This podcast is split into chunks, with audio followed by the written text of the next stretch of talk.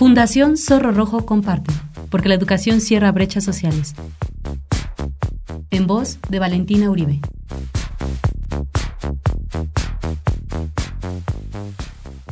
Este mes celebramos la amistad. Independientemente de la fiesta que se celebra algunas veces de manera superficial, ¿te has preguntado por qué es tan importante tener amigos en la infancia? Según Isabel Serrano Rosa, las amistades de la infancia moldean la personalidad para toda la vida, ya que nos acompañan en un momento en el que tener amigos es algo muy importante. Muchos de nuestros amigos de la infancia hace mucho tiempo salieron de nuestras vidas, pero siguen ocupando un puesto de honor en nuestros recuerdos. Otros superan el paso del tiempo y siguen a nuestro lado. Las investigaciones señalan que una fuerte conexión con nuestro mejor amigo de la infancia produce en la etapa adulta mayores niveles de felicidad.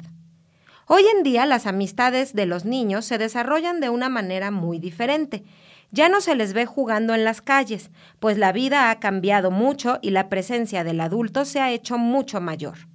Juegan cuando pueden, ya que sus agendas les dejan poco tiempo libre y la tecnología es un obstáculo para socializar. Las formas cambian, pero el valor de la amistad permanece intacto. Los niños siguen queriendo jugar entre ellos. Al cerebro le gusta el contacto humano directo, sobre todo en esta etapa. La corteza prefrontal necesita estimularse mediante las relaciones con pares y se ejercita cuando se enfrenta a resolver problemas sociales. Nuestro cerebro se construye con las interacciones sociales. Cultivar amistades es imprescindible para nuestro desarrollo íntegro. Las primeras amistades dan al pequeño o pequeña nuevos puntos de vista sobre ellos mismos. Con ellas comienza el proceso de socialización, que favorece la sensación de igualdad y pertenencia a un grupo, los sentimientos de confianza, seguridad y empatía, los valores de lealtad, reciprocidad y sinceridad, el desarrollo moral gracias a la aceptación de las normas, la adquisición de roles de grupo y también de género, así como la resolución de conflictos.